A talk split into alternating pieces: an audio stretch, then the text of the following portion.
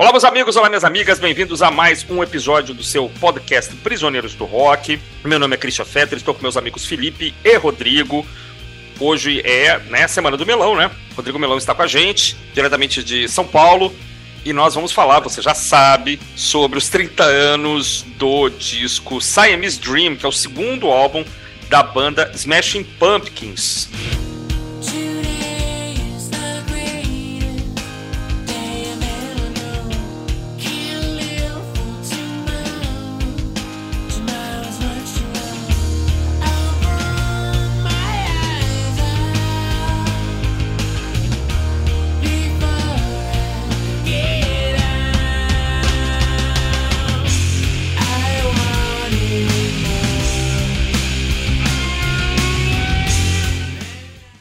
Estamos aqui nessa missão hoje de dar uma dissecada é, no Siamese Dream. Felipe, boa noite, tudo bem? Estamos gravando à noite. Milão, suas primeiras palavras, a importância de falar desse disco, a importância de falar sobre Smashing Pumpkins, uma banda que está em atividade ainda, vamos falar sobre tudo isso.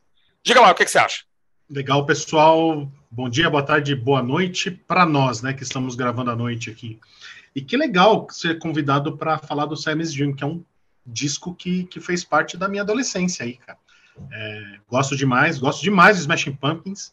Tenho algumas ressalvas a eles aí, que provavelmente vocês também devem ter. E a gente vai falar um pouquinho desse disco aqui, que para mim é icônico, é, é, é, é, resume bastante o que foi o som do, dos anos 90 aí. Felipe, tudo bem? É verdade, tudo bem, cara. É prazer falar com vocês. Bom, eu conheci o Smashing Pumpkins com o vídeo de Disarm. Eu sei que Disarm não foi o primeiro single, mas a minha lembrança é de assistir Disarm na MTV em 94 e ficar espantado ali com a estranheza daquela música, né? Um, um arranjo de cordas que passava me passava angústia, me passava tensão e ao mesmo tempo a voz do Billy Corgan com uma fragilidade raivosa é, eu tenho essa lembrança assim dele cantando The Killer in Me, The Killer in You, de um jeito assim, ao mesmo tempo desesperado e angustiado e raivoso, assim, né, no tom de voz dele. E com o tempo eu fui vendo que isso era o resumo do disco, né? São melodias incrivelmente bem feitas, né? Muito a banda muito autoconfiante, o Billy Corgan muito autoconfiante nas composições, né? Na execução meticulosa, da preocupação de ter tanta, tantas camadas, os arranjos muito bem feitos, dinâmica de canções incríveis, espetaculares mesmo. Como é que ele consegue combinar músicas é, dentro da mesma faixa, partes muito lentas com partes muito aceleradas, isso é uma característica do Smashing Pumpkins. E ao mesmo tempo letras tão atormentadas, letras que passam tanta insegurança, tanta angústia, tanto medo, né, tanta apreensão. E uma coisa muito sincera, quando você conhece a história do Billy Corgan, você vê que realmente ele era um cara com a depressão causada por uma, uma vida difícil até ali, né? Uma infância muito complicada, uma adolescência muito complicada. E só que é um cara que também nunca deve ter sido fácil de conviver, né? Um sujeito hum. que nesse disco aqui, por exemplo, e aí eu queria jogar uma pergunta para vocês. Nesse disco aqui, por exemplo, ele grava quase todos os instrumentos, ele mesmo tendo, tendo uma banda, e, paralelo a isso, ele tem um cara como produtor que tinha acabado de fazer o Nevermind. Então, eu queria saber de vocês o seguinte: é, o Butch Vig é um cara genial, é um Midas que coloca a mão aqui no trabalho do Smashing Pumpkins e repete o que ele tinha feito com o Nevermind, né, de pegar um disco de uma banda alternativa e transformá-lo numa banda gigantesca, ou foi uma coincidência e na verdade esse é um disco do Billy Corgan? O que, que vocês acham? Essa é uma bomba, hein? Essa é difícil. Não, é, é, é aquelas perguntinhas capciosas, né? É, cara, eu acho, eu acho o Butch Vig, primeiro de tudo, o Butch Vig é genial, né? Ele, ele, tudo que ele fez, os discos com Garbage, os discos com Nirvana, é, o que ele produziu depois, já na, na, na, no século seguinte, é com Foo Fighters, é incrível, cara. Mas tem uma coisa a ser considerada aí na, nessa linha do tempo. É, primeiro, o, o, o, Smashing Pumpkins foi colocado no balaio do grunge aí de forma de forma indevida, né? É, não acho que é uma banda que tenha o mesmo estilo do Nirvana, por exemplo, ou do Pearl Jam, ou do Alice in Chains, ou do Soundgarden, Mudhoney, que seja. É, a gente vai falar um pouquinho disso para frente. E o Butch Vig já tinha produzido o Gish, uhum. o, o, primeiro, o primeiro álbum do, do Smashing Pumpkins. E já tinha tido esse problema com, com, com a condução do trabalho por parte do produtor, né? Ele não conseguia conter, não conseguia segurar o Billy Corgan ali, que queria tomar as rédeas e gravar tudo e fazer tudo do jeito dele. Eu achei curioso a chamada do, do mesmo produtor para o Simon's Dream, mas ali existia já aquela competição criada, talvez pela mídia, não sei se pelo se o Billy Corgan caiu nessa, nessa pilha, né? De uhum. entrar na competição de ser é, um, um, competidor é, páreo a páreo com o Nirvana. É o, Dizem que sim, né? Eu já, é, li, eu, já li, eu já li as duas coisas também. É, uhum. eu, eu, já li que ele admirava o, o, as composições e o jeito do, do, do Kurt é, é, compor, né? As, que também tinha esse lance que você é, resumiu bem, Felipe, é, é, a raiva na voz, né? O sentimento ali é, em algum, algumas estrofes sendo bem e também foi um cara de, de, de infância difícil, de problemas de saúde mental e tal. Então, é, talvez essa um irmão, um tenha... irmão, né, Rodrigo? Tinha um irmão com autismo, né, se não me engano. Uma das músicas é dedicada a um irmão, né? O Billy Corgan tinha um é, irmão. É, isso, isso, isso, o, o Billy Corgan, né? Uhum. É, é, eu, eu, me referia à competição que ele tem com o Kurt Cobain. Ah, São sim. dois caras de infâncias difíceis, de, uhum. de, de, problemas é, de saúde mental difíceis. Os dois enfrentaram isso, né? É, talvez o, o, o, Kurt tenha ido se, tentar solucionar esse problema mais com, com, com, as drogas. Também foi o caso do Billy Corgan, ele também teve muito consumo de droga uhum. na, na, vida dele, né? É, mas enfim, eu não sei se ele é, é capturou essa, é, levou isso para frente como, como um catalisador e quis usar o Butch Vig para dar uma resposta para o Nirvana. Porque uhum. o que, que uhum. acontecia, né? o, o, o Billy Corgan falou para os sete ventos aí que o que o Butch Vig aprendeu com ele no estúdio fazendo o Gish, ele levou para o Nevermind. Então hum. o Nevermind só existe porque o Gish existe. E aí, quando oh. veio o Siamese Dream, veio essa papagaiada de novo. Não, o Siamese Dream só existe porque o Nevermind existe, o, o, o Vig aprendeu tudo em estúdio com o Nirvana. E não, não é nada disso, eu acho. Tá? Acho que são coisas absolutamente distintas, não são coisas, na minha cabeça, na minha concepção, não são coisas que, que devem ser comparadas.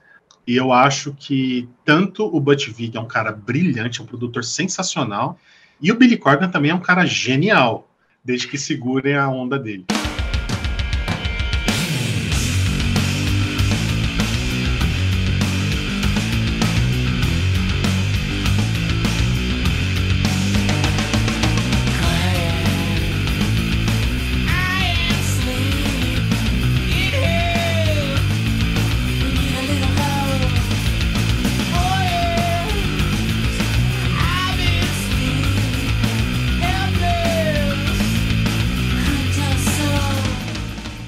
Não, tem uma coisa engraçada aí, antes que eu queria voltar só um pouquinho que o Felipe falou do vídeo é, de desarme, né? Eu realmente não consigo me lembrar se eu escutei primeiro Today ou se eu escutei Desarme. Eu lembro muito desse riff. Quando toca Today, vem na minha cabeça que a, a primeira música que eu vi foi Today. Pode falar, Rodrigo. É, a primeira vez que você ouviu Smashing Pumpkins foi com, com Desarme, ou Felipe? Eu não sei, é. cara. Eu também não sei se eu já tinha escutado Today, mas a, a, o momento que a banda me cativou, que eu fiquei impressionado, que eu fui querer saber ah, o que, tá. que, era aquilo, foi tá. vendo o vídeo de Desarme. É, eu me lembro. Tu lembra? Mas eu, eu, eu, não sei se, se, a MTV chegou a passar Today com alguma frequência antes de Desarme, que o, o single foi anterior ou não. Isso. Ou se eu vi uma vez ou outra assim, ah, legal, bacana, mas não chegou a, a causar tanto impacto. Mas assim, eu lembro do dia que eu assisti Desarme na, na casa da, da, minha mãe, dos meus pais, uhum. né, na sala de televisão lá, que tá lá até hoje, do mesmo jeito, e não, não com a mesma televisão, é claro, mas o resto tá tudo igual. Telefunken, não. Sacanagem. E eu lembro de estar tá lá vendo esse vídeo e, né, aquele vídeo que é, que é um vídeo impressionante também e é. ficar embasbacado com a canção, assim. Deixa eu colocar aqui só em termos cronológicos, é, não, Rodrigo, primeira... rapidinho. É porque realmente Today saiu como ah. single primeiro, saiu em setembro de 93 e Desarme em fevereiro de 94. Na MTV Brasil eu não sei, mas eu me lembro assim de é, de escutar Today, o riff, de ficar, de tentar tirar no violão, teru, teru, teru, teru, e depois escutar Desire e falar, ah, que legal, pô, eu quase, quase certeza. Aquela banda também, pô, tem uma baladona com cordas, pô, que bacana, que banda interessante. É a memória que eu tenho de ouvir Today primeiro, de ficar com o riff de Today na cabeça. Tá. É, a primeira vez que eu ouvi Smashing Pumpkins foi no lado B da MTV, no programa lado B, e passava um clipe da, de uma música do Gish, chama Rhinoceros. Nossa. E que é maravilhosa. Maravilhosa, maravilhosa. Melhor música do disco. É a melhor música do disco, exatamente. E eu ouvi aquilo, eu fiquei chapado com aquilo. Eu preciso saber que banda é essa. Tempos depois, teve uma música do, do Smashing Pumpkins chamada Drown, que saiu na trilha do filme Singles, que é de 92, hum. né, Felipe? É isso, né? Você quer é bom de É, é, 92, 92. Então, assim, eu já conhecia pouca coisa pincelada do, do, do Smashing Pumpkins e já tinha uma, uma atração pela banda. Ah, Quando eu ouvi a Carib Rock, que foi o primeiro, o primeiro single desse, desse Sammy's Dream, eu, assim, é, eu tenho com clareza o, o, o, Fábio Massari apresentando a premiere do, do, do clipe no, no lado B que era de domingo à noite, né? Começava às 10 da noite o, o lado B. É. Cara, eu fui a delírio com aquilo. Essa, essa, esse primeiro single do Simon's Dream, eu tinha certeza que aquilo era, era a novidade do rock. Então, assim, o Smashing Pumpkins me prendeu antes do Desarme. Uhum. É, e quando veio Desarme, foi desarmou todo mundo, né, cara? Não é verdade. você não se render aquilo, né, cara? É verdade. Agora, só respondendo sobre o Botvig, aí, né, a pergunta que o Felipe fez mais diretamente, assim, é, eu acho que essa geração aí do começo dos anos 90 tinha na cabeça esse som de guitarras, é, de sinfonias de guitarras, né, digamos assim, de, de, de, uma cacofonia de guitarras é, pulando para todos os lados e tal. Né, mas faltava alguém, um produtor, para saber fazer isso, né? Porque assim, essa geração é, talvez comece ali no My Bloody Valentine, né? Que a gente já fez um programa sobre My Bloody Valentine, que é esse primeiro disco que você tem guitarras inacreditavelmente é, pesadas e, e, e, camadas e camadas. Eu estava pensando isso ontem, senhores, assim, se você pegar o heavy metal dos anos 70, Judas Priest, né? Aquelas bandas é, Scorpions, não tem nada igual, não tem nada mas nem próximo do peso dessas guitarras, né? Aí, como o heavy metal também foi empurrado para outros caminhos ainda mais pesados, né? isso poderia soar como rock alternativo. Né? Quer dizer, se você pegasse essas guitarras dos Smashing Pumpkins, Nirvana jogasse lá nos anos 70, muita gente fala, é Black Sabbath. São as guitarras do Black Sabbath. Mas, cara, a entrada de, de Cherub Rock já é muito mais pesada que qualquer coisa que tinha sido feita é, num, né? A gente falou esses dias do King Crimson lá, né? Do Like Songs in Asp, que tem uma, umas guitarras muito pesadas, mas não há algo que se compare. É, mas não há algo que se compare, né? Em termos de de, aí os, os roqueiros também começaram a afinar as guitarras mais baixo. Eu nem sei se tem isso aqui no, no Siamese, porque eu não fiz esse teste. Que é o drop D, né? Você afinar em a primeira corda em Ré, o misão virar um Ré. E você tem aquele aquela coisa mais, mais pesada, né? Então acho que o Butch Vig é o cara que soube fazer isso. Claro que há, ah, se não me engano, a banda chama aqui para trabalhar também um cara que trabalhou no Loveless, né? Do, do My Bloody Valentine. É, porque esse som realmente estava ali, era, era o som é, de guitarra do momento, né? Essa coisa cacofônica, forte, pesada, que vai aparecer, por exemplo, para mim, assim, um momento sublime aqui no disco, só para mencionar uma faixa em que isso tem demais, é meio, é meio Nise, né? Que tem umas guitarras pulando, assim, incrível. Bom, incrível. É Cherub Rock, meio Nise, depois a gente volta nisso. Mas acho o Buttigieg importantíssimo. Então, só para responder, ele não é só um produtor que fez o que o Billy Corgan queria. Eu acho que o Billy Corgan tinha esse som na cabeça, o Buttigieg também. Eles produziram isso junto na com mesas, com microfones, com caixas de som, com, com é, é, pedais mil e, e é, compressores e tal. Isso foi usado a UFA, né, dificultando inclusive a reprodução ao vivo.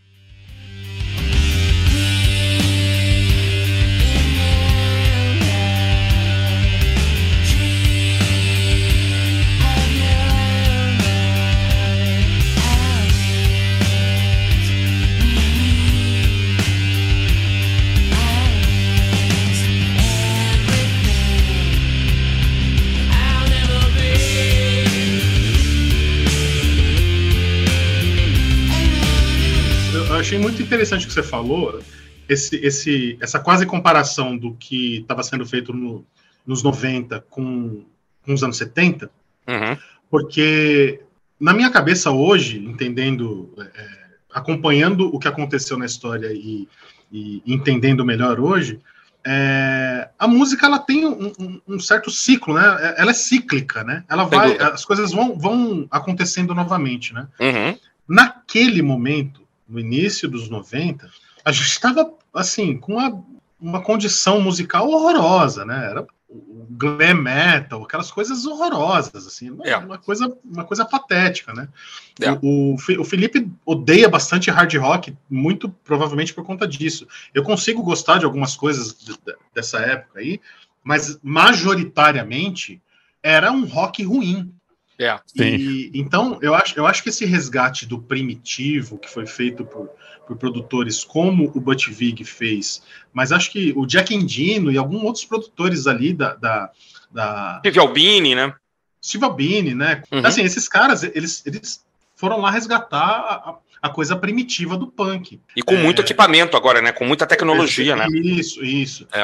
A, a, questão com o Smash Punks, eu acho que se difere aí o Smashing Pumpkins ele não, ele não se apega a esse primitivismo punk. Não é uhum. isso que faz, não é isso que molda o som do, do Smashing Pumpkins. E eu acho que é aí que ele, o Billy Corgan, com o produtor o Butch Vig, eles se completaram. Uhum. O Butch Vig ele vinha de experiências mais, mais é, é, de uma música mais crua ali, uma música mais primitiva mesmo. E o Billy Corgan, ele tinha é, outras é, é, aspirações, assim, ele, ele, queria fazer uma coisa muito mais grandiosa. Ele é um cara de, de pensamento bastante confiante, como o Felipe falou no começo, né? Uhum. É bastante, bastante é, pensamento grandiloquente, queria fazer uma coisa expansiva. Apesar de toda a depressão, né, Rodrigo? Apesar de todos os males que então, o atormentavam, né? O, o, o, os gênios são, são geniais, não, não, é, não é à toa, né, cara? É. E assim, ele, ele queria fazer uma coisa expansiva. Ele não queria estar preso num mundinho é, nirvânico, vamos dizer assim. a coisa dele foi muito, muito, muito mais além. Então, é. foi, foi muito legal você falar do King Crimson. Foi muito legal você falar do Scorpions, do Black Sabbath. Foi muito legal você falar do My Bloody Valentine, que tudo isso tem aqui, cara. É verdade. De certa forma, tudo isso está condensado aqui. Nessas, é verdade. Nessas guitarras perversas que tem nesse disco aqui. Tá tudo aqui, cara. É, e o Corgan achou um parceiro para isso também, né? Que é o James Iha, né? Que é um guitarrista também excelente. E uma coisa interessante aqui também, que não só ele estava atormentado, mas todo mundo estava atormentado, né, cara? O baterista absolutamente envolvido com, com o vício, né, da, da heroína, e o casal da banda, e a gente já falou tantas vezes sobre discos que tem casais é, terminando, é o casal da banda estava acabando. É quase o Rumors. O casal é. da banda estava acabando, né? O guitarrista James e a baixista Darcy estavam encerrando a relação, né? Eu acho que aí que é a, a, a grande diferença desse disco para outros, né? Porque, imagina, os caras tinham feito um, um, álbum realmente ali alternativo, independente, né? O Guiche, que fez algum barulho ali só dentro do seu próprio nicho, e estavam aqui numa gravadora maior, nesse momento que a banda poderia ter implodido e ter acabado, ou ter feito um disco mediano e, e pronto, né? Porque o, o baterista estava lá com vício em heroína, o casal estava terminando, né, a Darcy e o, e o James Irra. O Chamberlain saía, sumia, passava dias fora porque estava indo procurar traficante, porque eles mudaram de cidade para terminar a gravação, para ele já ficar longe da heroína. E, pô, o Billy Corgan resolve pegar tudo para si e dar conta. Isso que é impressionante, né? Ele fica 12 horas dentro do estúdio com, com o Butch Vig ali, fazendo a, as guitarras do, do, James, fazendo o baixo da Darcy, fazendo as próprias partes também, e depois mexendo nas, nas canções, arranjando tudo. E tem umas histórias também que aí o Jimmy Chamberlain, quando aparecia, ele faz, o, o, Billy Corgan fazia ele ficar tocando ali até quase desmaiar em cima da bateria, né? Até sangrar a mão. Ali, sangrar a mão, é. Ficar horas ali, né? Fazendo, repetindo tomaras e tomaras das mesmas canções. E deu certo, né? Isso é impressionante. Então, apesar do cara, todo mundo dizer que o cara é insuportável, essa megalomania dele fez com que o disco funcionasse. Agora, é, voltar a essa história que eu estava falando do Butch Vig, da minha opinião, é impressionante, sim, como o, o Nevermind e o Siamese Dream são discos de bandas que crescem, se transformam em, em mega sucesso, e são discos que ainda são barulhentos, mas são com o tipo de barulho que qualquer público pode escutar. claro, Nevermind acabou sendo um disco maior ainda, e apareceu primeiro, então a influência deles se transformou em uma coisa gigantesca, né, até além do que né, seria necessário como ponto fundamental dos anos 90, mas é um disco que todo mundo pega como referência, e esse aqui também é um disco que é muito referência para rock alternativo, eu acho ele até melhor nesse sentido. Mas você tem solo de guitarras geniais, épicos, gigantescos, você tem coisas barulhentas, você tem melodias muito bem construídas, você tem dinâmicas, como eu falei no começo, espetaculares, numa banda que não tinha tanta coisa assim no Guiche, que é um disco bom, mas como o, o Nevermind, o Nevermind também tinha sido antecedido pelo Bleach também, nessa mesma tomada, nessa mesma pegada, né? O Bleach é um, um disco muito legal, mas nunca seria um disco para a banda estourar. Então não tem como, né? Apesar de, de, de dessa disputa Corgan e, e, Cobain não fazer o menor sentido, e eu já ter lido dos dois lados também, que ele admirava, mas também ele ter dito, ah, meu melhor adversário se foi, como eu vou fazer agora um grande disco se eu não tenho mais essa referência, né? Então é talvez, coisa... talvez fosse uma, uma disputa saudável apenas, não uma disputa é. ruim, né? Tipo, né, é, Beat Boys Beatles, né? Eu ia falar agora, é Beatles e Beat Boys, é.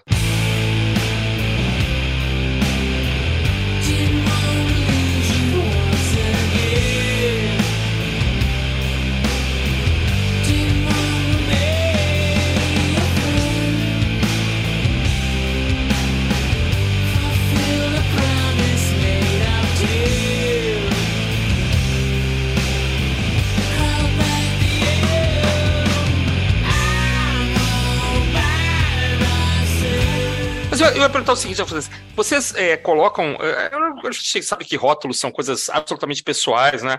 Mas o Simon's Dream como um disco de grunge? Não, de jeito grunge, nenhum. Rock? Jeito de jeito nenhum, né? Não, eu não, não acho nem que mim. ele seja um disco de rock alternativo, assim, estrito senso, né? Eu gosto muito mais do que vocês dois já acabaram de comentar. É, o Billy Corgan adorava My Bloody Valentine, mas o Billy Corgan adorava New Order. Sim.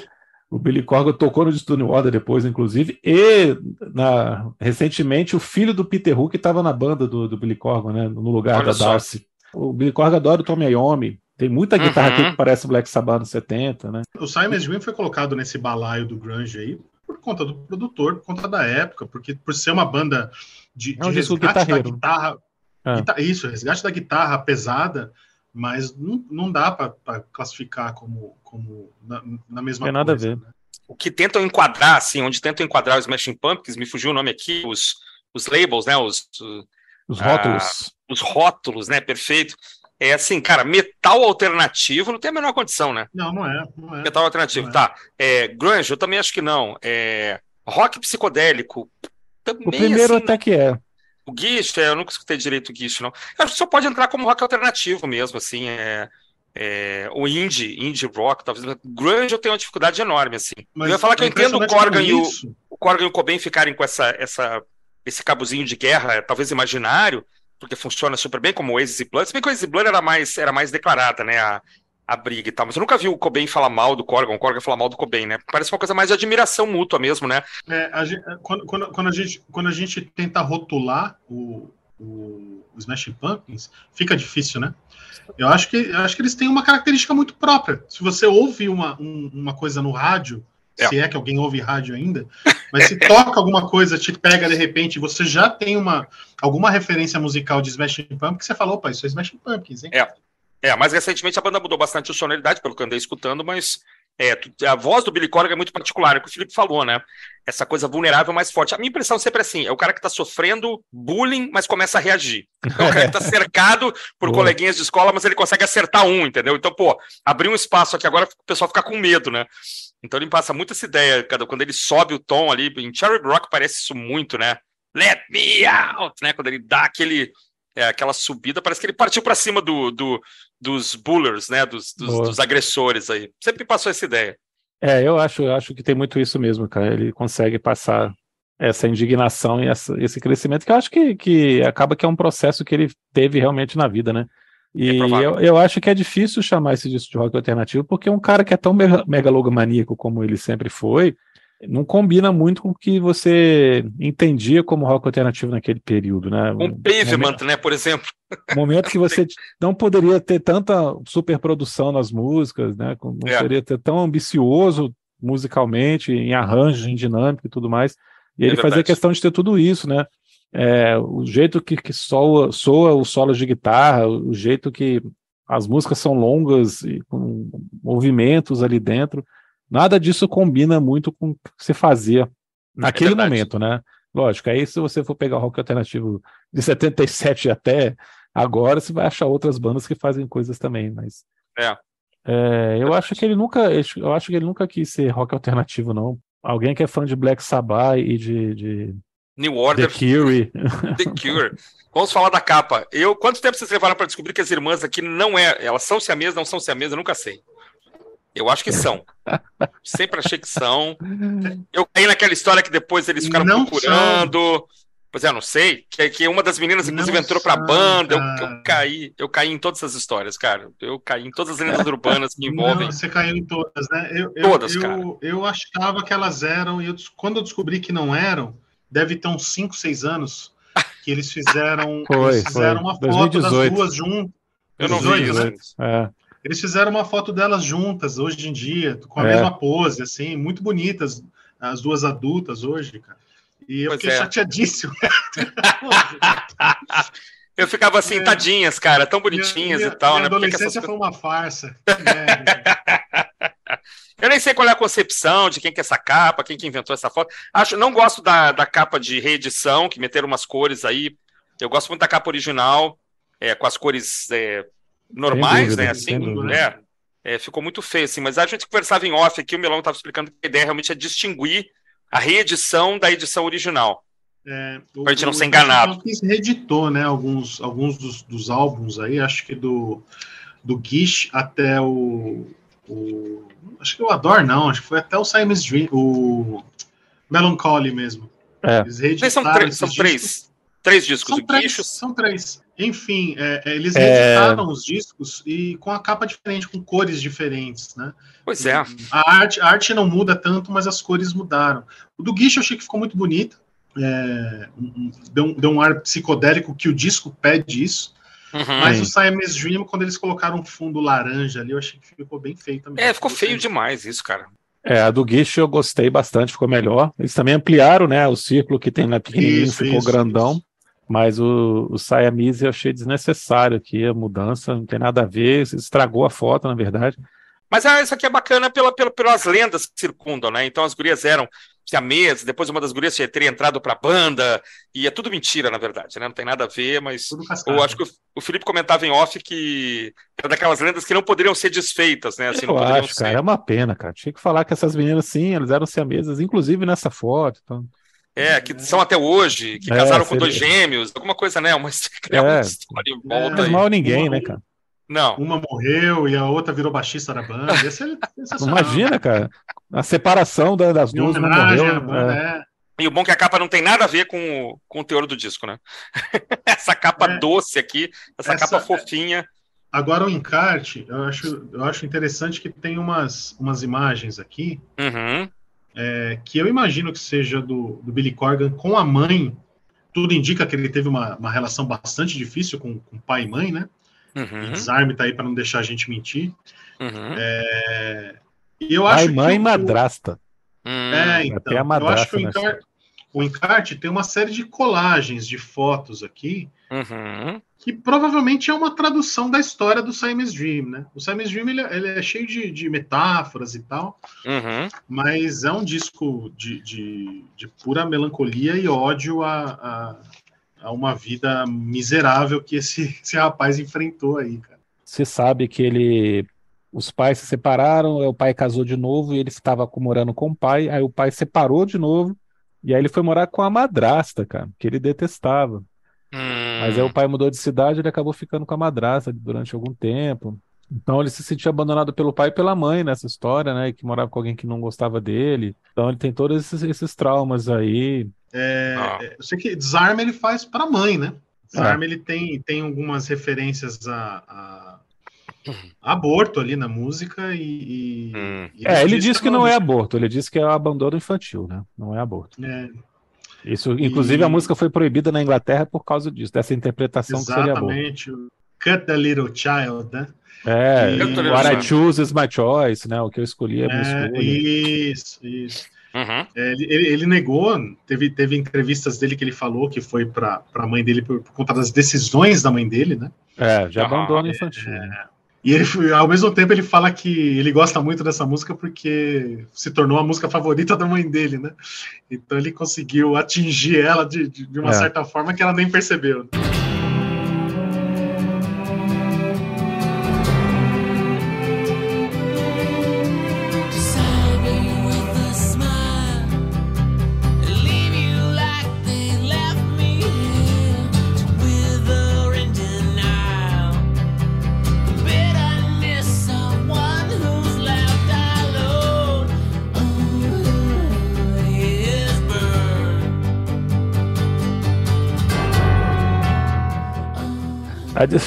Olha a coisa do, do, do Kurt Cobain que a gente tá falando, né? Ele chegou a, a sair com a Curtin Love, cara. Olha só, cara. em 91, Olha. briefly dated, né? Teve breves encontros ali, breve relacionamento com a Courtney Love em 91, ajudou a Courtney Love a montar o Love, a banda Love. Olha é, só, cara. O Hole, né? A Hole é a banda Love, é a banda Hole. Ah, ah. Você, você, você assistiu o Kurt Courtney, aquele documentário? Não. Barbaridade. É, é, assistam, assistam, recomendo. O que dá a entender que ela, que ela teria mandado matá-lo e tal, é esse, Isso, não? Isso, é, é, é, ele, é, ele é absoluto, ah, ele é tá, absolutamente, tá. ele é absolutamente contra a Courtney Love, esse documentário, é, exatamente. engraçado, né? Mas exatamente. ele sugere em algum momento que o Billy Corgan tem a ver com a morte do cara, assim, sabe? Foi um... Puta porque, porque essa rivalidade dos caras teve, teve alguma algum dedo lá nessa nesse nesse pseudo romance que ele teve com a, com a Courtney Love. Quando o Hole grava é, Celebrity Skin, que uhum. foi o disco que o Hole lançou depois da, da, da morte do Cobain, da morte do Kurt, e é. já e já com a, a Courtney Love bonitona, né, produzida, ela não tava com aquele visual trash. Decadente, dela, né? né? Isso, ela tava bonitona tal. Eles falam que esse disco tem o dedo do Billy Corgan. O, o, deixa eu fazer Caraca, uma pergunta velho. Pra... Olha, olha só, cara, vocês sabiam disso? Tá. Curtin disse que o seu principal, que a, a, maior parte do trabalho foi feito por ela mesma, por Perry, eu não sei quem é aqui, e por ela, Billy é Corgan. Linda Perry. Ah, Linda Perry. Ah, que era do daquela outra banda, do, né? Isso. e por Billy Corgan. E ah, por Billy Corgan. Muitas pessoas não sabem, mas Billy está morando comigo e com a minha filha há pelo menos quatro meses. Caramba! Isso em 2006. Matéria aqui da Fox News de 2006, que eu achei. Que coisa bizarra, né? Bizarro. bizarro. Coisa bizarra, né, cara? O nível Olha de aí. competição do cara é pós-mortem, né? Não tem... deixa, coisa, deixa eu fazer uma pergunta para voltar pro, pro Simon's Dream. Qual, qual o impacto que Today teve para você? Quando, assim, o impacto música mais clipe é, é, teve para vocês, assim? Porque o clipe era uma coisa bonitinha, né? Do carrinho de sorvete, os. Até entender o que, que, era a música, né? Os jovens adolescentes se divertindo num dia ensolarado e aquela música era um, um corta-pulso sem, sem fim, né, cara? O que, que vocês pensam a respeito disso ou, ou pensavam a respeito disso? É, não, quando essa música apareceu, quando ela fui prestar atenção nela, que aí realmente, como eu falei no começo, eu não lembro qual eu escutei primeiro, mas Desarme me causou mais impacto. Mas é claro, Today eu acho, inclusive, que é o grande hit single né, desse, desse álbum, é a grande canção, assim, em todos os aspectos, né, de construção, né, ela, ela é muito pop, no sentido de ser muito agradável para qualquer ouvido, muito acessível, justamente porque tem um riff muito grudento, uma melodia muito bem construída, um refrão muito forte, mas aí a letra é uma coisa muito não, não, não é deprimido, deprimente por si só, né? Porque na verdade objetivo ali, né, também, né? Não fica tão direto, não é tão explícito, mas você consegue ver nas entrelinhas ali que é realmente alguém que está desesperado e está se entregando quando ele, ele coloca que esse é o melhor dia da minha vida de uma forma muito irônica e que ele não sabe se vai estar tá aqui amanhã. É, eu gosto muito do verso o, Pink Ribbon Scars, né? That Never Forget, I Try So Hard, né? Essa coisa do, do de estar tá tentando disfarçar os seus problemas e coisas que nunca vão passar, nunca, nunca vão ficar para trás, né? Machucados que nunca vão desaparecer, feridas emocionais que nunca vão ficar, é, nunca vão ser relevadas. Eu vi o Billy Corgan falando uma vez que, que hoje ele coloca isso como uma prova de resiliência. Ele lê Today como uma, uma música que, para ele, hoje é uma prova de resiliência, porque ele realmente pensou em se matar em vários momentos e está aqui, vivo até hoje, né? Então, se no seu pior dia que ele cantava como o melhor, ele conseguiu superar, então tudo, tudo vai ficar bem para ele dentro dessa realidade tão complicada que ele já teve. Mas é, eu gosto dessas coisas assim, né? Meio deprimentes. Então a, a banda e a música cresceram muito para mim quando eu entendi a letra. É, eu sempre penso, Felipe, que eu, eu não acho que, que quando um artista. É lógico, sempre tem os aproveitadores, e, e, e acho que esses aproveitadores eles são percebidos é, com, com, mais rapidez. Mas eu não acho que o, que o Billy Corgan tenha usado a temática como uma forma de, de para tentar se projetar em cima dessa, dessa ah não não é uma terapia situação. pessoal não, é, eu vejo como uma terapia saúde, pessoal é, é, saúde mental é uma coisa séria eu acho que é, é, é, é legal a gente falar isso para não pensar que a gente está sendo pejorativo também em, em abordar especificamente Perfeito. essa música né Perfeito eu acho que Today se você fizer uma coletânea é, resuma o, os anos 90 em 10 músicas. Today vai estar, tá, ou, ou é a música que abre essa coletânea ou é a música que encerra.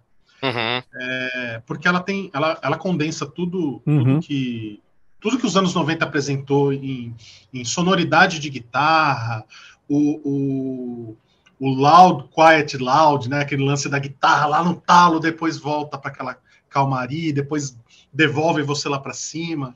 É, tinha a questão do, do videoclipe que trazia uma identidade visual para esses caras. Sem isso dúvida. é, isso é a coisa mais, talvez mais importante, né? Sem dúvida. E tinha, e tinha o Billy Corgan é, conseguindo ali expurgar essa, essa necessidade de, de, de falar, cara. É, quem, quem passa por, por, por situações é, como essa daí conseguir uma válvula de escape e expurgar o, os demônios que tem dentro dele, cara, é importantíssimo. E ele, e ele faz isso aí com uma, assim, de forma poética, cara. Essa música é sensacional por isso. É muito bonita é, mesmo. É, como, como letra em si, você pode pegar Today Disarm e falar assim, ah, Disarm é uma letra direta aqui. Disarm é uma letra que você vai, no mínimo, achar que é um, que é, uma, que é um relacionamento abusivo de um casal. É, Today não, Today você tá é muito mais entrelinha, muito mais sutil, então ela tem essa beleza, né? De não ficar nada tão óbvio e ao mesmo tempo você consegue perceber ali a partir do momento que você lê com, lê com um pouco mais de atenção. E é, eu concordo, cara. Eu achei que você ia falar até que ela resumia a carreira do, dos Smashing Pumpkins, mas ela pode ser realmente uma das canções que resume os anos 90. Eu, eu, não, eu não sei se ela é a mais icônica do, do Smashing Pumpkins por causa de Desarme. É, eu acho, é, eu acho, eu acho que o Melancholy extrapola isso também, né? Então talvez a gente pudesse. Daqui então, a dois anos a gente discute isso. No... É, é, daqui a dois anos a gente retoma essa, essa discussão. É, eu acho muito interessante, é, em termos de single, a banda lançar Today e depois Disarm. Como essas músicas se completam na, na temática, né? É. é a, Disarm, a Disarm traz é, aquele, aquele verso do é, the, bitter, the, Bitterness of One Who's é, é, Left Alone, né? Eu ia citar também. E, eu acho maravilhoso. É, é, engraçado, ele trata muito isso, né, cara, com, de forma triste nessas duas músicas. É. é e é um expurgo, cara. É um expurgo. Ele conseguiu se livrar de, de uns demônios aí. Eu ia citar esse verso que você falou e o outro que ele fala, né? Eu te desarmo com um sorriso e te abandono assim como eu fui abandonado, né? Ou seja, carregando os traumas e repetindo comportamentos, né? Isso, putz, é muito poderoso, né? Que, que antecede é. exatamente a amargura daquele que foi abandonado. Eu já vi uma entrevista do Billy Corgan falando da mãe dele, que a mãe dele também tinha umas características é, de, de, de, depressão, de, de típico, de, né? E, poxa, ele fala, né, na, na Desarme, né? The killer in me is the killer in you, né? Uhum. A pessoa, a pessoa que, que passa por, por, por, alguma situação, hoje vai ser a, o seu filho amanhã que vai passar pela mesma é. situação, é. cara. É, é, é, bem, bem pesado a, a temática aí. É, e eu era um garotinho tão velho nos meus sapatos, né? Também eu sempre é. li isso assim, você teve que amadurecer muito rápido, né? Você, uhum. que, você, viu que a vida era foda e você teve que se virar sozinho, né? Eu acho sensacional. É. Revendo o vídeo essa semana, há muito tempo que eu não vi, eu lembrava dele assim, uns pedaços e tal, mas eu não é, eu lembro quando eu assisti pela primeira vez. É claro que é um vídeo muito legal, o vídeo de Today, né, cara? É um vídeo divertidíssimo e é, um, é quase um curta-metragem, na verdade, né? Porque ele se transforma do meio para frente em outra coisa. Primeira coisa que eu lembrei agora, porque quando eu vi esse vídeo, eu não tinha assistido um, um filme ainda. Essas cenas de, de, de, casais fazendo amor no meio do nada me lembra muito os Zabriskie Point, né? Do Michelangelo Antonioni, que tem exatamente essa mesma vibe, né? O cara tá andando pela, é um, é um pela uma estrada e, e, tem esse momento, né, de, de relações amorosas no meio do nada, né? E uh, o que eu acho sensacional é que ele, ele passa de uma coisa super é, cafona, cotidiana, o cara parece ter uma vidinha do nada e, e, de repente ele encontra as companhias certas e, e se liberta, né? Então a cena, o final então, quando eles pintam um caminhão e começam a tocar o terror, parece que o cara deixou aquela vida para trás. O expurgo aí que foi falado, né? Deixou aquele, aquele garotinho bobo, inocente para trás e, e agora ele, né? Parece quase uma alegoria montou da formação banda da banda. Rock, né? é, montou uma banda de rock, exatamente, se libertou e, e aquela vanzinha de entregar sorvetinho virou um carro totalmente pintado e tal. E parece aí tá todo mundo se divertindo no final né? Só que tem uma coisa curiosa que nos últimos segundos ele é colocado para fora da van, né? Então ele era teoricamente o dono da van, ele chama a banda, põe todo mundo para dentro, toca o terror, ele é posto para fora no final e os caras seguem sem ele, que é uma alegoria também do desse isolacionismo que talvez ele sentisse com relação aos demais, né? Tá tudo bem, nós somos amigos, eu gosto de vocês, mas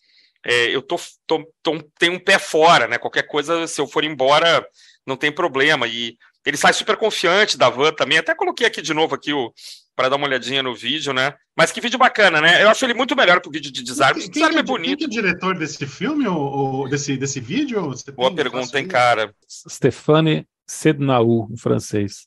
Ele tem, tem a ficha corrida dele aí? Sednaoui. Tem o que é ele, um o que diretor ele, francês. por acaso fez? Ele fez Ironic da Alanis Morissette. Ah, olha aí. Bjork também, com Garbage. Com, cara, ele dirigiu aquele vídeo maravilhoso do Yusu Nodu com a Nina Cherry, Seven Seconds. Seven Seconds, que legal. Dirigiu Isso é lindo. É, Mysterious Ways, o YouTube. Tem uma boa ficha corrida, né? O, o é. Ironic é muito legal, né? O vídeo de Ironic é muito bacana.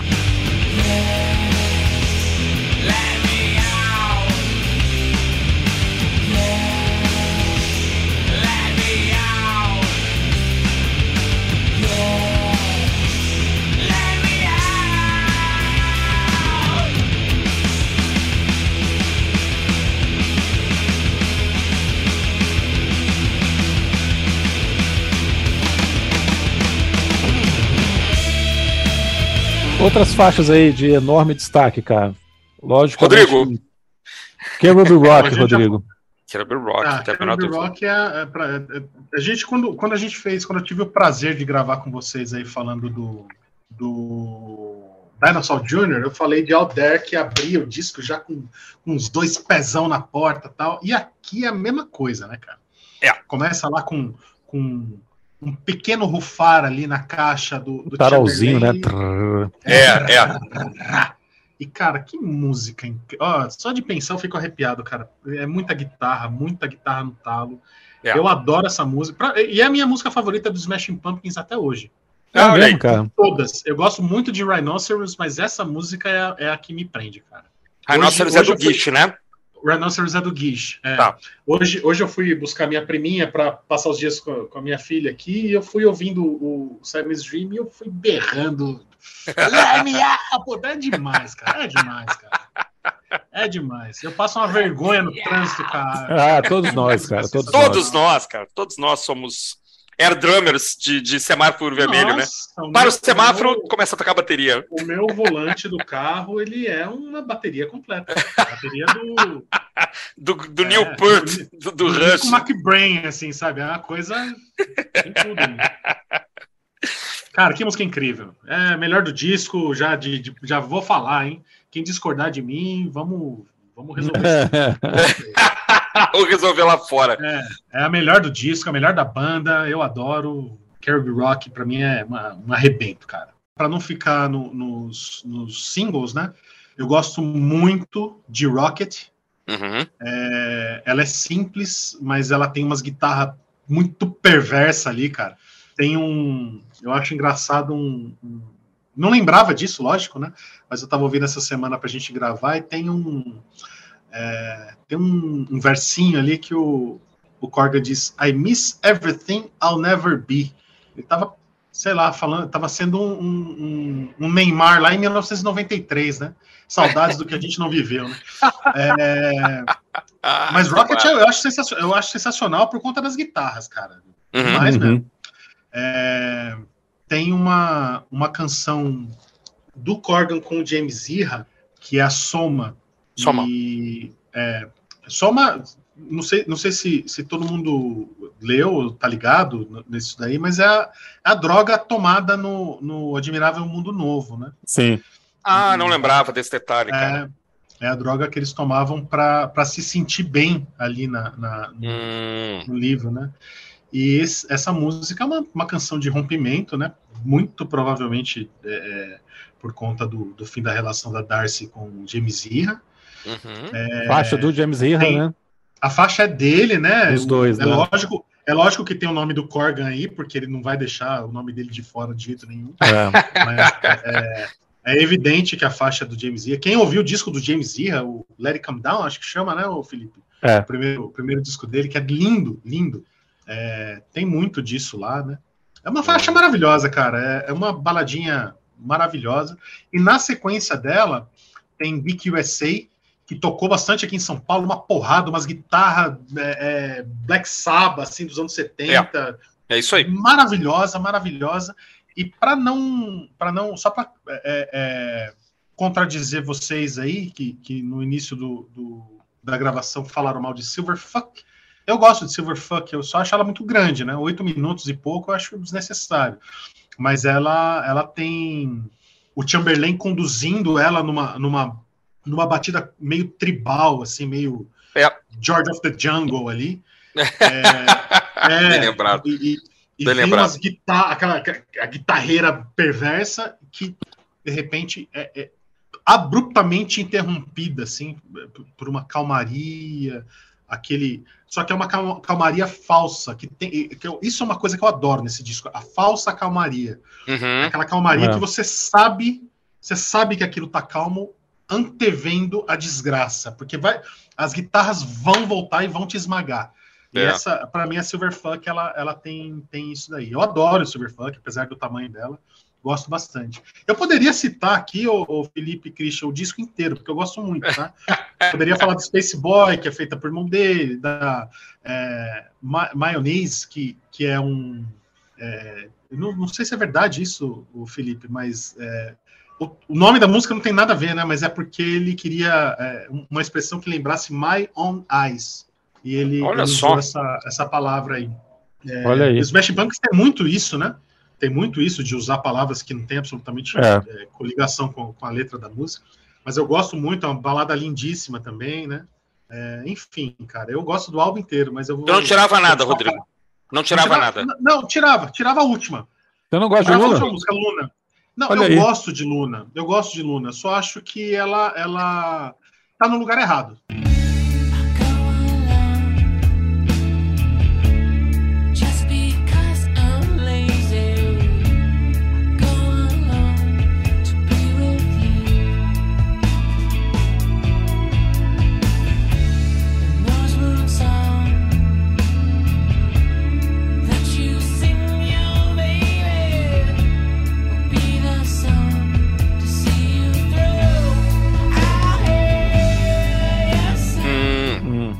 É. com Silverfuck. Uhum. É, eu acho, eu acho que com certeza esse, essa reta final do disco aqui não faz sentido, né? Silverfuck, é, Sweet Sweet, Luna não faz sentido. Ela Ou perde, você, você tinha que inverter. De algum jeito você tinha que inverter, né? Não, porque primeiro você tem Space Boy, que é uma música belíssima, né? Uma linda, construção linda, linda, linda. toda delicada. Aí você cai em Silverfuck, que são quase nove minutos ali de, de cacofonia no começo, depois você fica muito lento. É, tudo que você falou de Silverfuck, eu acho que poderia ser resolvido em quatro minutos, em cinco, e ficaria bem legal, porque ela se perde nessa extensão, ela não tem dinâmica, ao contrário de todas as outras faixas desse disco, ela não tem uma dinâmica que seja agradável. Eu acho que fica tudo muito perdido ali, fica tudo meio rascunhado, parece que é uma gena ali do que eles queriam fazer que nunca foi finalizado de vez. Então eu acho que eu é uma tenho uma música... teoria sobre isso, Felipe. Hum. O, o, Smash, o Smashing Pumpkins era grandiloquente, né? Eles queriam ser sim, tanto sim.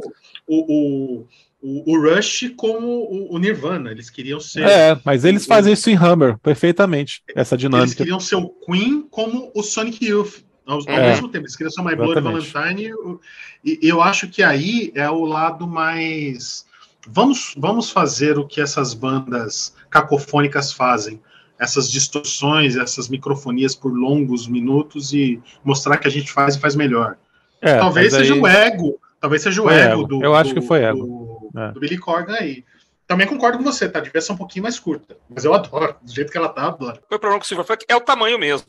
Eu acho que o meio ali não acontece, para mim, né, na minha concepção, não acontece quase nada, então ele podia ser é. menor. É. Uhum. Né, uma música aí com. Que ela tivesse cinco minutos, mas oito, é. quase nove é, é puxado. Falta é alguma coisa para preencher. Eu acho que se a ideia era fazer um momento de calmaria longa, sem muita coisa, né, com pouca guitarra, com quase nada, parabéns, eles conseguiram. Mas que ficou longo demais foi. E olha que eu gosto de prog, gosto de música longa, não tem nenhum problema. Mas tem que acontecer alguma coisa. Né? E aí não acontece uma meiuca ali da música que não acontece nada. É, eu me lembro que quando eu eu acho que eu tive esse disco gravado numa fita cassete, provavelmente, lá no comecinho. É, eu fiquei muito impressionado com Geek USA. Geek USA virou uma das daquela faixa que, ah, você conhece Smashing Pumpkins? Pô, mas você não ouviu Geek USA ainda, cara? Você só tá escutando o que passa na MTV, né? Daquela música para mostrar conhecimento sobre a banda, numa época que a gente não tinha quase nada, né? Ah, mas Geek, eu chegava a falar que Geek USA era melhor que Today, porque realmente ela é empolgante, né? Mayonnaise eu acho legal por causa das guitarras, né? Que aparecem do nada e saem. É, Mayonnaise é uma coisa legal da música. Parece que ela para por um quarto de segundo. Entra uma guitarra e a música volta imediatamente, né? Isso é, um, é uma dinâmica muito bacana, assim. Então, uma bela música.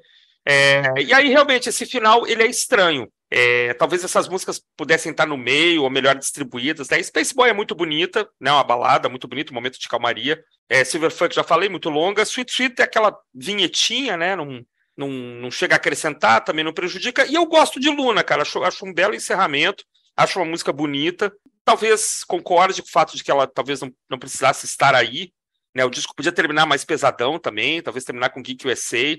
Mas aí talvez essa meiuca ficasse muito pouco atrativa, né? Com esse, um bloco assim, com, por exemplo, Soma, Space Boy, Silverfuck, Sweet Sweet e Luna, talvez muito ficasse etéreo, um meio. Ia, ia ficar muito etéreo ali o meio é, tempo, né? Se a gente pensar bem, caras, a gente, a gente fala muito aqui sobre essa coisa da disposição das faixas, né? Isso aqui deve ter sido um pesadelo para. Bom, como é que você monta um disco desses, né, cara?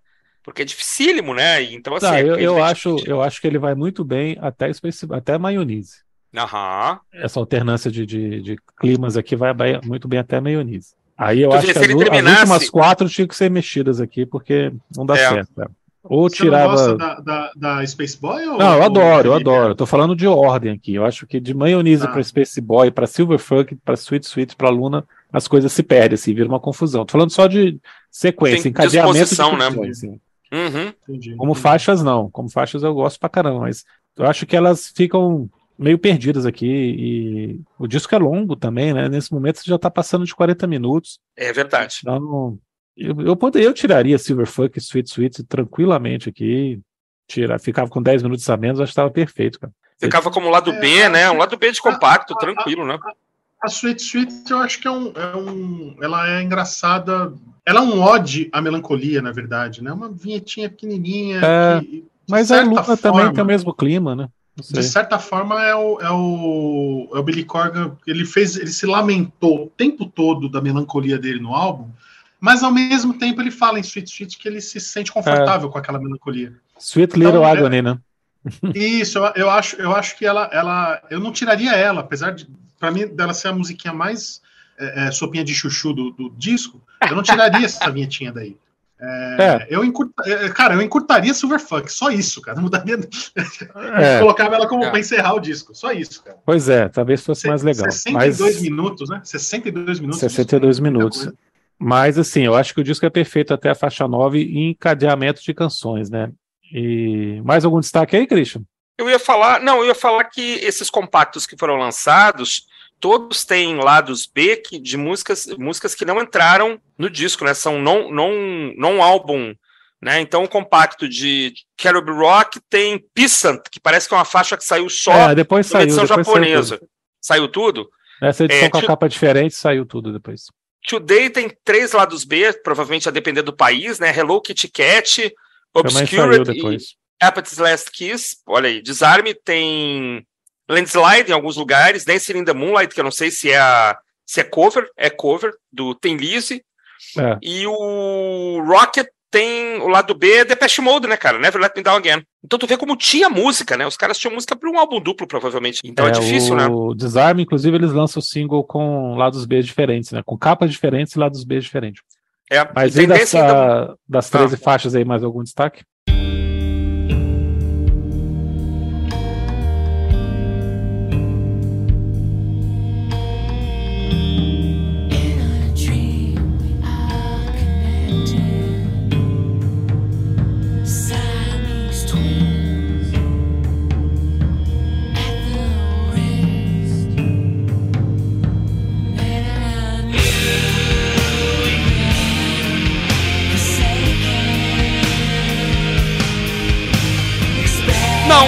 Mesmo. Eu, eu, eu, gosto muito das que fizeram sucesso e talvez a minha preferida, hoje, assim, agora a gente reescutou o disco e tal, provavelmente Geek USA, cara, que é, que é que me faz bater cabeça mesmo e cantar junto e tal. Eu acho uma faixa sensacional. Tira, claro, você tem uma ligação com os hits. Eu adoro essa música, cara. Eu adoro Geek USA. Música. Eu gosto dela e da. E da... Como é que, cara, me fugiu o nome aqui da segunda? Quiet, né? Quiet. Quiet ela, eu acho. Ela, ela, é legal, mas. Eu gosto do, do, do, do groove da bateria, cara.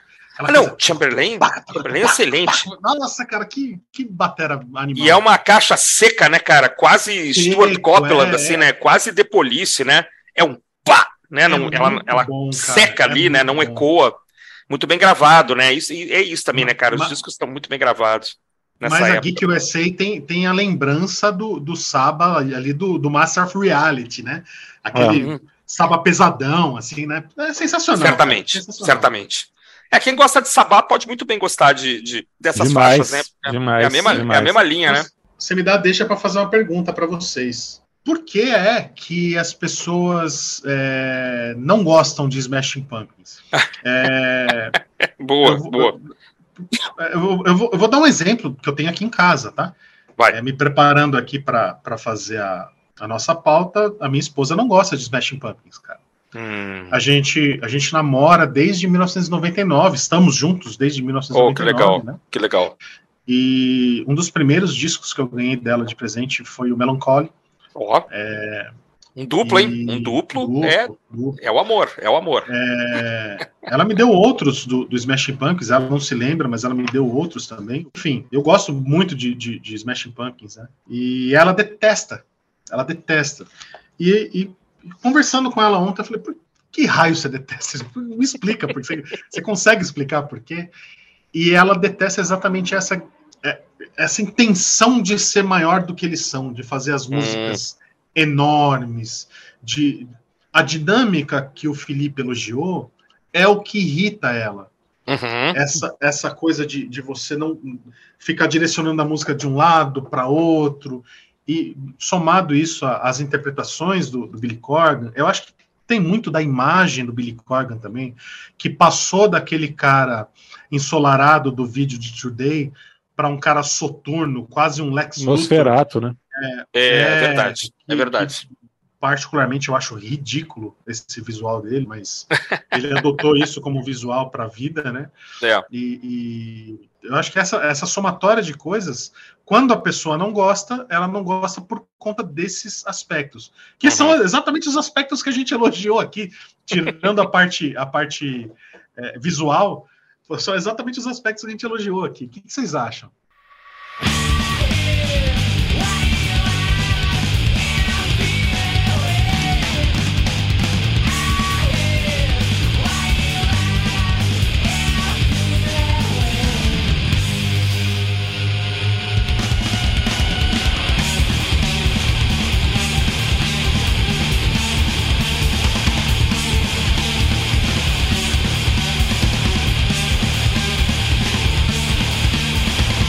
Ué, cara, eu tô surpreso aqui, não, não conhecia ninguém que tinha essa, essa raiva profunda, assim, tão específica e detalhada pelo Smashing Pumpkins. É, eu conheço gente que deixa de gostar depois do Melancholy, ou gente que passa a gostar a partir do Adore, ou gente que passa a gostar do, com o, o máquina, né, porque fica outro tipo de som. Mas em relação a essa questão da, da dinâmica, da grandiosidade, claro, mas é, é totalmente compreensível, né? Realmente esse cara é uma figura como outros da história do rock também, que, que é meio suportável do, do, do, jeito que ele se comporta. Essa certeza dele de ser tão bom. Ele sempre quis ter a maior banda do mundo, ele sempre quis fazer os melhores discos de todos, né? Isso tem gente e que realmente não gosta. tem certeza até hoje que ele faz, né, É, continua achando, né? Ele tem certeza até hoje que ele tá entregando os melhores discos do planeta. É, eu assisti o Smash Pumpkins ao vivo, se eu não me engano, em 2015, 16, que eles vieram no Lola Palusa e aí eles fizeram um turnê pelo país e tocaram aqui em Brasília. E eu fui assistir e foi um showzaço, assim, eles não estavam com os integrantes da formação clássica na época, mas foi muito bom, assim, mas um cara extremamente antipático no palco, assim, você vê que ele é um era, cara... Era só, era só o Billy Corgan e o Chamberlain, né? É, Esse e aí fica lá atrás, você, você, você, tem que prestar atenção e olhar assim para ver se. Ah, tá, é o cara. Mas a, a galera do lado dele não era. Cara, versões maravilhosas de Disarm Today, porrada, né? São muito boas, muito legais essas versões ao vivo que ele toca hoje em dia de, dessas músicas. E muito material antigo nesse show, mas é um cara extremamente antipático, assim, no palco, achei. Então, eu acho que se você não gosta do, do Smash Pumpkins, acho que você não gosta do Billy Corgan mesmo, né? não tem como. Fica ligado é, à pessoa ele, dele, né? Ele era a figura central, né? Ele chamava as atenções para ele também, né? É. É, é o dono da banda, né? É o Beto Guest gerando deles, né? É, Cara, como a gente não combina, como a gente não combina perguntas e, e, a pergunta vem, a gente tem que pensar em pouco tempo, eu acabo ficando com a primeira ideia que me vem à cabeça, né? O HD fica rodando aqui, mas eu acho, eu acho que é muito fácil é, essa combinação de som pesado com vocais até certo ponto vulneráveis causar um certo desconforto. Você escuta as guitarras quando elas entram e espera uma coisa, e aí vem outra coisa. É. Eu acho que muitos ouvintes de música é, podem se sentir desconfortáveis naturalmente, sem que isso represente nenhum demérito. Nenhum demérito, é, é percepção musical, é como aquilo vibra mais, dentro de você. Ainda mais o macho é. alfa que ouve rock, né? Ah, isso é verdade. É. Ah, não, tem a menor dúvida, cara. Sensacional, cara, é muito bom. O cara, essa, o cara essa, pintou essa uma unha, o cara passou um blush, já tem gente que não gosta por causa disso. Mas eu acho que aí, no caso da, da sua companheira, me vem à mente aqui é o desconforto da, do, do descompasso, né? Assim, entra uma guitarra pesadíssima e vem aquela voz, né? E às vezes essa coisa também do. do você falou do lento, rápido, lento, rápido, lento, pesado, só me lembrei do Beavis e Butthead, né, cara? Eles escutando. Creep. Vindo. É, Creep, né? Parte boa, parte boa, parte boa. Peraí, peraí, tá chegando, não, mas isso é muito ruim, eles balançando a cabecinha, quando é que vai ficar bom, né? Então isso é muito MTV também, né, cara? Beavis e Butthead. Mas eu acho que é, é fácil uma pessoa é, se sentir desconfortável com isso. Não, não, nem, nem vou puxar para a questão de indumentário, de pintar o rosto e tal, de roupa, dele usar saia, né? Já vi ele usando é, uhum. saia longa, né? Em shows e tal. É. Né? Não vou nem fechar, eu vou fechar na questão da percepção musical. Eu acho que não é tão simples assim a pessoa gostar disso e, e pode causar um desconforto. É, como você colocar sal no café, sei lá. Você, tá, você pega o café, tá esperando tomar um café e ele vem com gosto diferente, você queria um açúcar e veio adoçante, entendeu? É, o, é um, o nosso amigo Marcelo Scherer que não gosta do timbre de voz do Robert Plant quando ele exagera demais. O vocalista, querendo ou não, ele, ele fica sendo muito a, a, algo que a pessoa ouve mais. Né? Não tô, não tô dizendo aqui que. A referência, só, né? né? Assim, você acaba. Pô, é, não é tão fácil a gente encontrar pessoas. Pô, olha o som desse contrabaixo. O ouvinte médio, ele tá escutando a voz em primeiríssimo lugar. Talvez um solo, talvez um piano. Então, o que vocês falaram está certíssimo. A pessoa, se ela não gostar do Billy Corgan, não tem como, é quase impossível ela curtir é, Smashing Pumpkins. Eu acho que, eu acho que é pode ser por aí, mas é, é, um achismo completo. Foi a primeira ideia que me veio à cabeça. Essa incongruência aparente entre o peso do som e a vulnerabilidade é, do vocalista. Pode ser isso. Sensacional.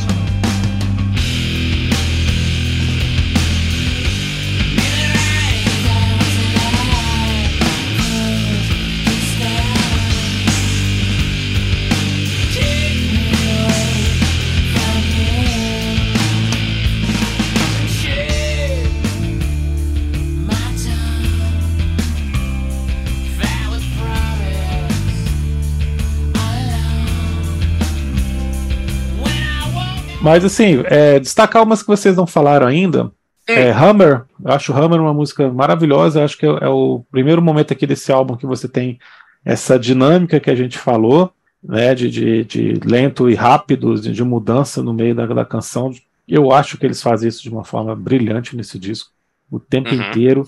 Me lembra um pouquinho os climas do Gish, a faixa Hammer. Tem um pouquinho Não te lembra Pixies, ou Felipe? É, também, né? Por isso também, né? Uhum. Tem essa ba mistura. O baixão marcante ali. É, pois é. Acho demais. Eu acho Soma e Mayonnaise músicas belíssimas, belíssimas, belíssimas, belíssimas. Sensacionais. Eu gosto muito de Geek USA também. Eu acho Quiet uma música ok, não, não me impressiona tanto. Rocket é, já, é, já é mais legal, gosto dos riffs pra caramba. Uhum. E aí que eu falei, né? Depois do Mioniz, eu acho que o disco entra numa outra pegada. Space Boy é muito bonita, mas acho que já não combina tanto. Silverfuck, que a gente já cansou de falar aqui, que ela é muito longa. E Sweet Sweet e Luna são bonitinhas, são caixinhas de música ali, canções de Ninar. Mas também, se não estivessem aqui, é, não fariam nenhuma falta maior, assim, não são tão espetaculares. Mas eu acho que da primeira até a nona, tirando o Quiet, todas são absolutamente fantásticas, cara, fantásticas faixas. E você vê, se você tirasse as quatro últimas, não tem como, já é história, né, claro, mas assim, você tiraria 13, 14, tirava uns 17, 18 minutos, o disco ficava minutos, com né? 40, é, passava bem também. Olha, é, quatro vezes platina nos Estados Unidos, 4 milhões de cópias vendidas, claro que não deve ter sido na época, mas vendeu bastante na época, né? Não, isso é... foi na época, cara. Estourado Será? Deve ter sido, né? É, pode ter pego um pouquinho depois do Melancholy, mas fez muito sucesso. E 100 mil ouro na, na, na, Inglaterra, mas em vários lugares, Canadá vendeu super bem, né? Ele chegou a pegar é, quarto lugar na Inglaterra e décimo lugar nos Estados Unidos. Tá aí, tá na, tá na história em qualquer lista recente aí. É, ó, em 2019, a Rolling Stone ranqueou Simon's Dream como o 12 grande disco de grunge é. de todos os tempos, né? Enfim. Ele foi. O... Ele ah. recebeu platina quádrupla em janeiro de 96, ou seja. Olha aí, cara. Não é tanta influência assim no Melancholy, não, cara. É sucesso dele mesmo. Vai chegar a 4 milhões de cópias só nos Estados Unidos. Né? É muita coisa, né, cara? Ele, ele vamos dizer assim, competiu ali na, na época com, com Inútero, com o Les Splash do, do Breeders, né, que acho que é de 93 também. Teve que outros álbuns saíram naquela época. O, o Swed lançou disco naquela época, né? Sim, já falamos dele também, né? O, o Read of Me, da PJ Harvey. Teve o, o Versus do Per Jam, que foi lançado naquele, naquele mesmo ano. Então ele teve ali uma, uma um entorno ali de, de rock alternativo bastante competitivo para para dar conta, né? E vendeu tudo isso daí. Então não é um disco, não é um disco pequeno, não, é um disco bastante superlativo aí quando a gente fala de, de vendagem do que ele alcançou. Muita coisa grande também, né, Melão? Assim, você pensar uhum. bem, na época você tinha. Pô, é o ano do, do Unplugged do Eric Clapton, é o ano da trilha sonora do Guarda-Costas, quer dizer, de discos multi, multi platinados, né? É, Counting Crows tinha lançado o primeiro disco lá com Mr. Jones. Um descasso dessa época, Songs of Faith and Devotion. Do, cara, eu ia falar dele agora, cara. então, maravilhoso, maravilhoso. Eu abri aqui para falar que ele vendeu 4 milhões de cópias também, estava confirmando aqui. Teve, teve disco de todas as searas. Linger. Linger das Cranberries. Olha aí. É, enfim, né? E o Gara Griffin. O Gara Griffin, velho, pra caramba, que a gente já falou aqui também, né? Mas te perguntei se você acha que é o melhor da banda, Melão. É complicado, perguntinha capciosa também. Começou e quer terminar com perguntinha capciosa. Do, vou falar logo, então, do que eu conheço é o melhor. É, eu, eu, é o meu favorito, Felipe. Não sei se é o melhor, é o meu favorito. Para mim, então, ele é o melhor, né? Cara, eu acho o seguinte: é, é impossível você Quer dizer, impossível não é, mas eu entendo como improvável que alguém vá gostar do Melancholy sem ter escutado Siamese e ter mergulhado aqui nas todas essas faixas e entendido o que, que é essa banda.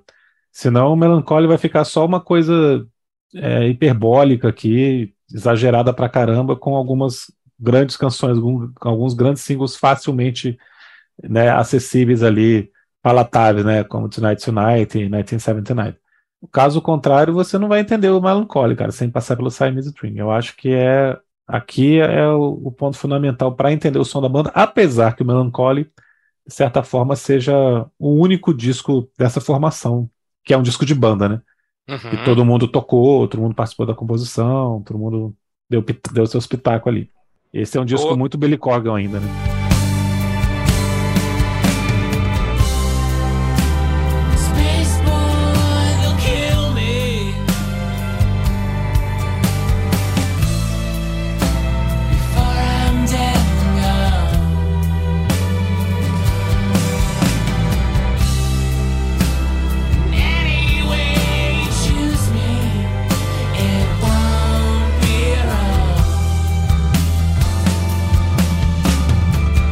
Embaixo, cara. Eu acho que para é, essa sequência, né, Guiche, Siamese Dream e depois o Melancholy é uma sequência que tem que ser cumprida por quem queira conhecer o, o Smashing Pumpkins ou conhece a banda no seu som, na sua conformação atual e quer entender o que, que foi isso aí, né? O que, que foi o começo dos anos 90, que a gente falava aqui logo no começo, né? Como é, o mundo tremeu nessa época, né? Como houve discos aí que eram verdadeiros terremotos, né? Verdadeiras é, erupções vulcânicas, né? Então isso é, é um momento até para entender que existem bandas que fazem um pouco isso hoje também, né? Com muita guitarra, com muito, claro, hoje existe de tudo, né? A gente vive uma era é, pós-moderna que você tem gente cantando tango e cantando é, doom metal ao mesmo tempo, né? Mas é legal entender assim que houve esse momento em que o rock, como falou o Melão, tava, tava chato, tava blazer demais, e esses caras meteram o pé na porta aí, vários a gente já falou aqui, ainda vai falar sobre outros também, como esse momento foi importante para acordar, né, para dar uma chacoalhada geral. É, eu acho que, o, que o Dream deu uma noção do, do, de um rock alternativo que poderia ser completo, né, ter, ter, de tudo ali, né, ter balada, ter música muito rápida, muito pesada, faixa que tem as duas coisas ao mesmo tempo e, e, sem deixar de ser rock alternativo, sem deixar de ter esse gostinho de que não era hard rock, mainstream, esse gostinho é. de que não era, não só mainstream, né, não ser, não ser Alice in Chains, não ser essa coisa muito mais pesada, assim, Soundgarden, né? Essas coisas que a gente, pegando o mesmo período ali, né? Tudo que estava tocando uhum. ali nessa época, né? E não ficar preso só a, a Nirvana Pearl Jam, né? e ter outras coisas que fossem realmente novas e soassem como novas e que fossem muito fortes, assim. Eu acho que o Billy Corgan tá três personalidades da, do rock nos anos 90, cara. Ele tá ali no top 3, com certeza. Boa. Ah, não tem dúvida, não tem dúvida. É, eu acho que o, o Siamese Dream e o Melancholy, sem dúvida, trouxeram para o rock uma, uma característica que, que não que tinha se perdido, ela, já, já tinha existido. Como a gente falou aqui, discutiu durante muito tempo, é, o, o, o Smashing Pumpkins aglutinou muita coisa num som e, e, e, mostrou uma coisa com a característica deles, né? Então é isso, meus amigos. Obrigado pela companhia de vocês até o final desse episódio. Hoje nós falamos de Siamese Dream, segundo álbum da banda Smashing Pumpkins, esse clássico que está completando no dia 27 de julho 30 anos do seu lançamento. Queria contar a vocês que ainda não sabem que eu e o Christian estamos lançando um livro, 20 álbuns de rock dos anos 1950, que está disponível na Amazon é um e-book baratinho que você pode comprar e ler rapidinho e você vai conhecer as origens dessa bagaça toda aqui que a gente está toda semana comentando, que é o belo e lindo rock and roll de sempre. Eu queria também convidar você que por acaso ainda não saiba que a gente tem um perfil no Instagram que todo dia tem conteúdo diferente do que está aqui. Nós estamos nos aproximando de 6 mil seguidores orgânicos, pessoas de verdade que estão lá nos acompanhando e nós ficamos muito felizes com isso. E eu queria também agradecer o nosso amigo Rodrigo Melão, que está aqui como todos os meses na Semana do Melão, abrilhantando o nosso podcast. Obrigado, Rodrigo. Passo a palavra para você se despedir. Eu sempre acho que Semana do Melão é uma sacanagem que vocês fazem comigo, deve ter uma piada interna aí. Um dia eu vou descobrir qual que é. é mas eu, eu fico tão feliz, cara, quando vocês me chamam para fazer um episódio de um álbum que eu amo é, como foi com Are You Been e, e, e esse daqui, só para citar os, os, os dois, dois é, é, os dois últimos né, que, que eu falei, a gente fez outras temáticas aí. Eu agradeço demais, cara. Eu amo esse álbum, ouvi demais. Você falando aí que é, ele, ele vai fazer quantos anos, Felipe? 30. 30? Eu tinha, eu tinha 30 anos atrás, eu tinha 15 anos, cara. Então, é, quando a gente tem 15 anos, como, como a música é, faz diferença na vida da gente, né, cara? Demais. Então, toda vez que eu pego esse disco para ouvir é uma, é uma, é uma viagem mesmo. E tomara que a gente tenha conseguido traduzir essa viagem para os ouvintes, né? É, as pessoas que não me conhecem, eu tenho um perfil no Instagram, Prazeres Plásticos, arroba Prazeres Plásticos, que eu falo desses discos maravilhosos que, que fizeram a diferença na minha vida e na vida de, de, de todos nós. É, eu escrevo também para o site Urge, urgesite.com.br, o fabuloso Urge Site, e escrevo no Viro Disco, nosso projeto de, de falar sobre tudo a respeito de cultura pop. Recomendo também para vocês os 20 álbuns de rock dos anos 1950, que está lá na Amazon, dos meus queridos amigos Christian Felipe. Um livrinho muito legal, vocês leem 15 minutos, dá para ler, facinho, rapidinho, uma delícia de ler. E é isso, gente. Obrigado, tamo junto. Só chamar que estou sempre à disposição. Abraço para todo mundo. Muito bem, obrigado Rodrigo, obrigado Felipe. Você sabe, sábado que vem a gente está de volta com outro programa, com outro convidado, mas sempre, todo mês, temos a semana do Rodrigo, Semana do Melão, que é um, já um quadro fixo aqui do, do nosso podcast. Por trás disso aí. Tem nada. Não tem nada. É apenas um. Soa bem. A gente gosta de frases que soam bem, né? Semana do Melão. hora aquela vez, cara.